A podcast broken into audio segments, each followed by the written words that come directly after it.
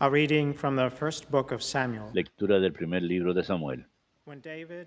Cuando volvieron de la guerra, después de haber matado David al Filisteo, las mujeres de todas las poblaciones de Israel salieron a cantar y recibir con bailes al rey Saúl al son alegre de panderos y sonajas. Y cantaban a coro esta copla. Saúl mató a mil, David a diez mil. A Saúl le sentó mal aquella copla y comentó enfurecido, diez mil a David y a mí mil. Ya solo le falta ser rey. Y a partir de aquel día Saúl le tomó ojeriza a David. Delante de su hijo Jonathan y de sus ministros, Saúl habló de matar a David. Jonathan dijo de Saúl, quería mucho a David y le, y le avisó, mi padre Saúl te busca para matarte. Estate atento mañana y escóndete en sitio seguro. Yo saldré e iré al lado de mi padre, al campo donde tú estés.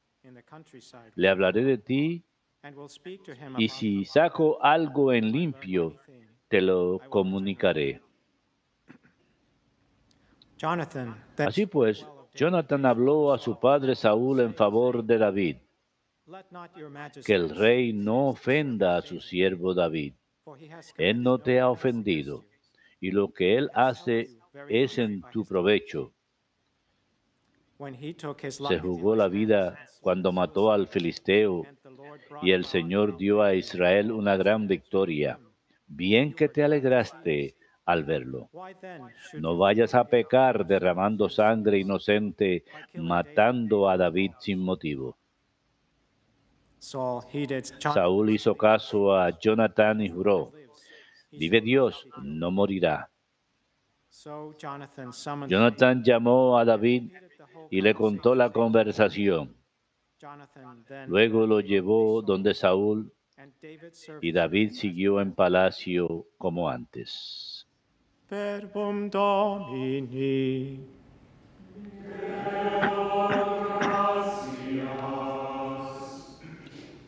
In God I trust. En Dios confío y no temo. Have mercy on me, Misericordia, Dios mío, que me hostigan, me atacan y me acosan todo el día. Todo el día me hostigan mis enemigos, me atacan. En masa. En Dios confío y no temo. Anota en tu libro mi vida errante, recoge mis lágrimas en tu odre, Dios mío. Que retrocedan mis enemigos cuando te invoco, y así sabré que eres mi Dios. En Dios confío y no temo. En Dios cuya promesa alabo, en el Señor cuya promesa alabo. En Dios confío y no temo. ¿Qué podrá hacerme un hombre? En Dios confío y no temo.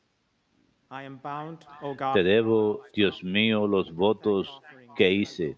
Los cumpliré con acción de gracia, porque me has rescatado de la muerte. God y, caminaré contigo para siempre. En Dios confío y no temo.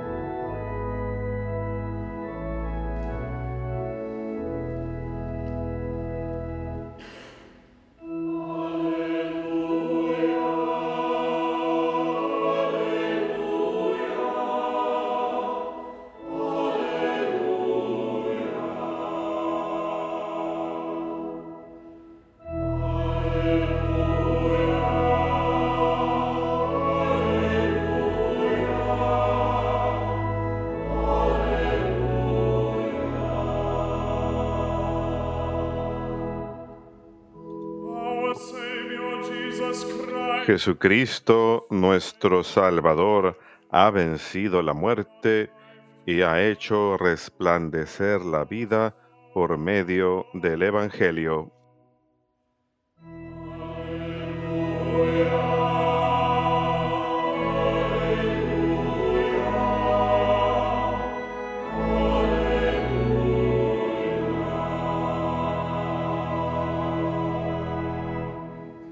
Dominus vobiscum. Lectio Sancti Evangelii secundum Marcum. Gloria tibi, Domine. Jesus. En aquel tiempo Jesús se retiró con sus discípulos a la orilla del lago y lo siguió una muchedumbre de Galilea. Al enterarse de las cosas que hacía, acudía mucha gente de Judea, de Jerusalén y de Idumea y de la Transjordania, de las cercanías de Tiro y Sidón. Encargó a sus discípulos que le tuviesen preparada una lancha, no lo fuera a estrujar el gentío. Como había curado a muchos, todos los que sufrían de algo se le echaban encima para tocarlo. Cuando lo veían, hasta los espíritus inmundos se postraban ante él gritando, Tú eres el Hijo de Dios. Pero él les prohibía severamente que lo diesen a conocer.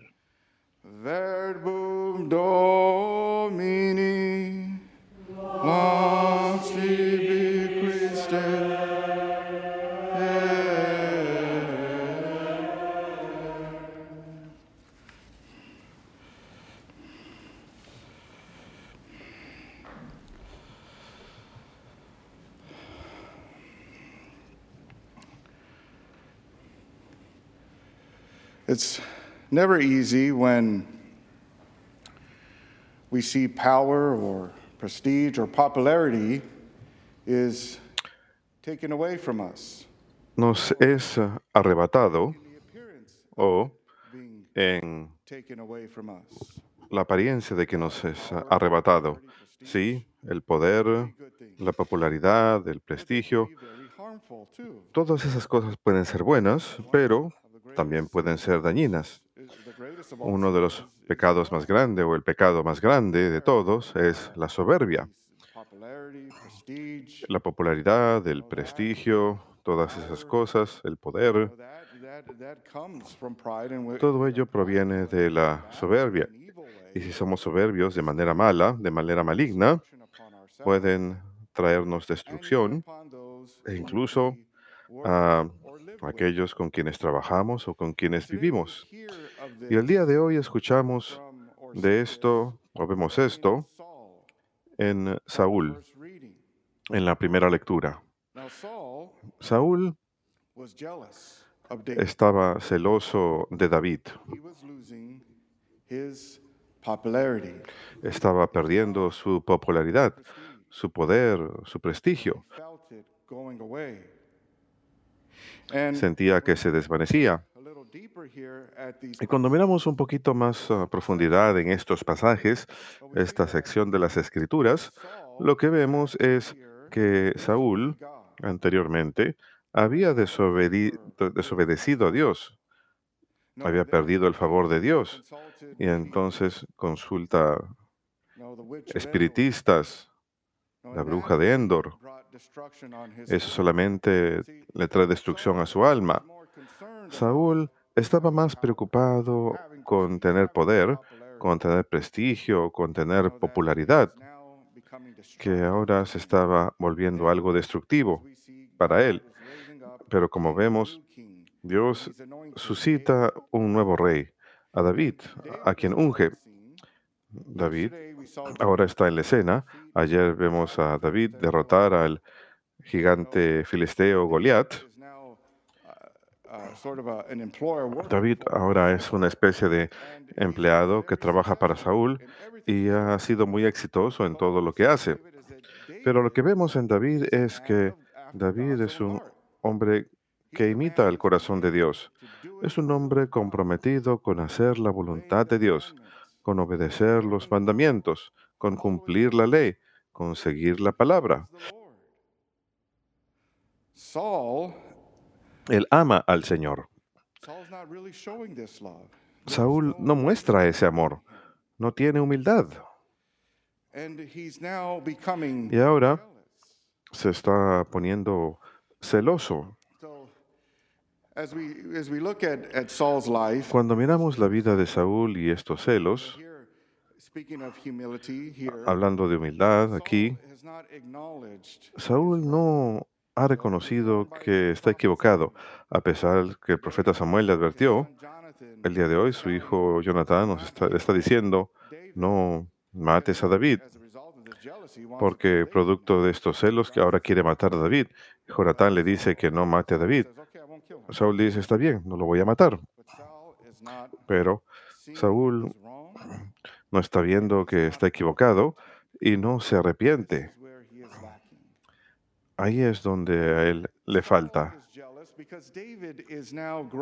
Saúl está celoso porque David ahora tiene mayor popularidad, tiene cierto prestigio. La gente reconoce su éxito. Uh, Como dice aquí, Saúl mató a mil, pero David a diez mil. Y esto es lo que realmente le hace enojar.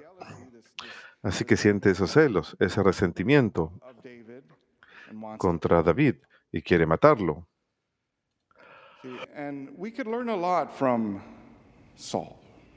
Podemos aprender mucho de Saúl. Es fácil cuando vamos por la vida Atascarnos en el éxito. Y el éxito puede ser bueno. El poder, los dones que Dios nos ha dado, podemos utilizarlos para el bien común, para edificar la comunidad, para edificar una organización, para hacer una contribución importante. Pero entonces, como vemos aquí, Saúl se pone celoso porque otra persona está en ascendencia. La gente le presta más atención a él. Y nosotros que vivimos nuestras vidas sirviendo a Dios, podemos ver eso también. Podemos ver a alguien que ahora está creciendo en en fama. gente que le está reconociendo, son muy influyentes. Y entonces podemos mirarlos y decir, oh, me siento amenazado.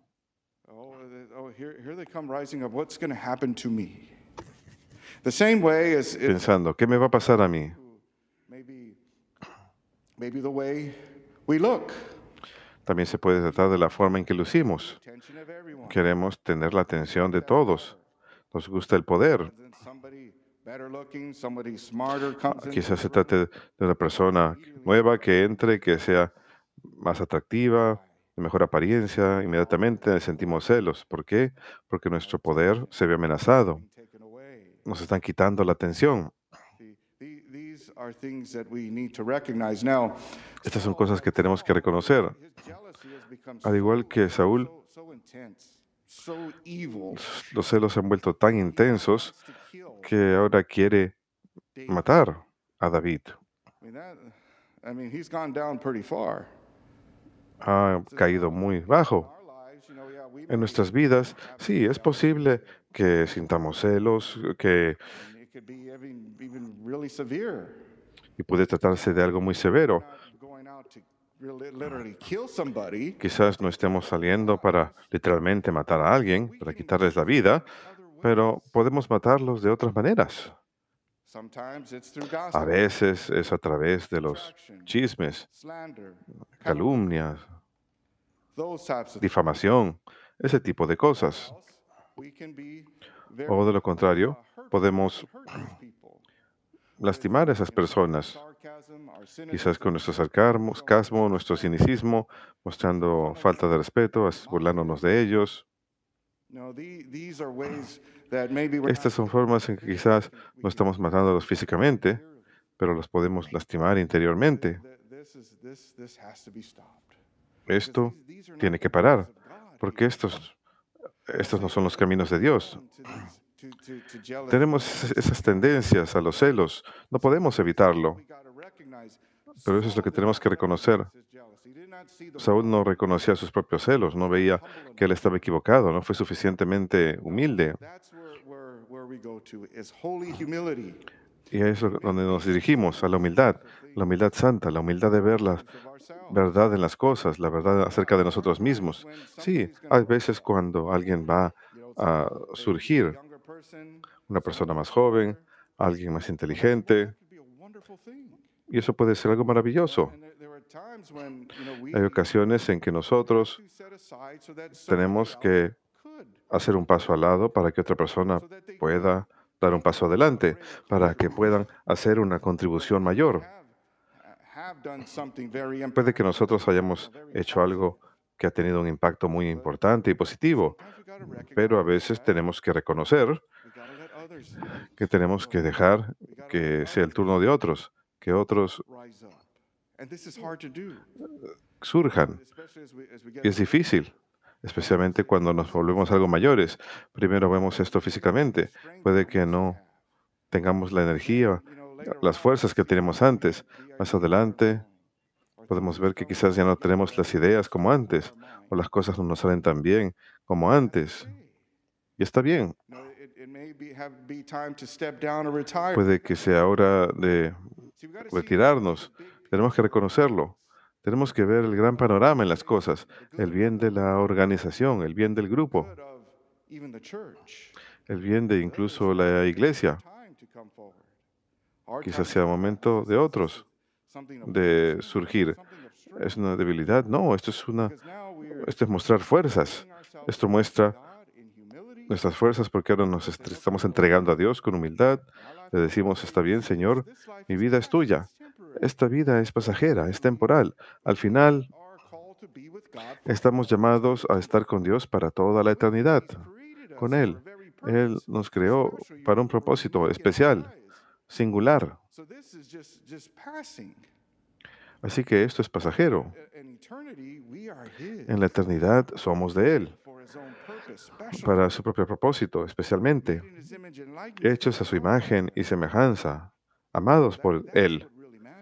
Eso es lo que realmente importa. Y vemos esto en la vida de Jesús. Jesús al final de su vida no parece ser que está haciendo mucho en la cruz, pero Él está amando al mundo como el mundo nunca ha sentido amor o ha visto misericordia.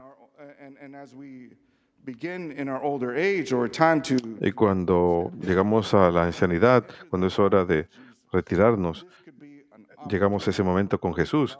Puede ser una oportunidad de mayor amor para nosotros, pero tiene que comenzar con la humildad, reconociendo dónde estamos, quiénes somos realmente. Y sí, si estamos sintiendo celos de ciertas cosas, quizás aunque seamos jóvenes, aunque quizás no sea hora de retirarnos, hay que arrepentirnos de esos celos. A veces tenemos que arrepentirnos una y otra vez. Ciertos pecados son más difíciles de superar. Saúl no está arrepintiéndose aquí. Así que Dios no puede obrar si Él no se arrepiente. Por supuesto, el Espíritu nos ayuda a reconocer nuestros pecados, pero Él está cerca del espíritu maligno porque está entregándose a la ira, al resentimiento. Nosotros tenemos que entregarnos a Dios, a su amor. Recuerden que estamos rodeados de amor. El Señor Jesús solo quiere ayudarnos. Así que si son celos lo que sentimos, hay que pedirle ayuda a Jesús. Recuerden lo que es amor verdadero. El amor no es celoso, no es presumido, no contiene odio. El amor es todo entrega y Dios nos llama a un mayor amor, a amar como Él ama, a tener amor agape, un amor que es todo sacrificio, que es todo entrega, incluso se significa dar nuestras vidas. No hay amor, no hay mayor amor que aquel que da su vida por sus amigos. Y ese amor dice, está bien, lo doy todo, incluso si es mejor de lo que tengo. Eso es verdadero amor. Y ese es el tipo de amor que el Señor quiere que tengamos.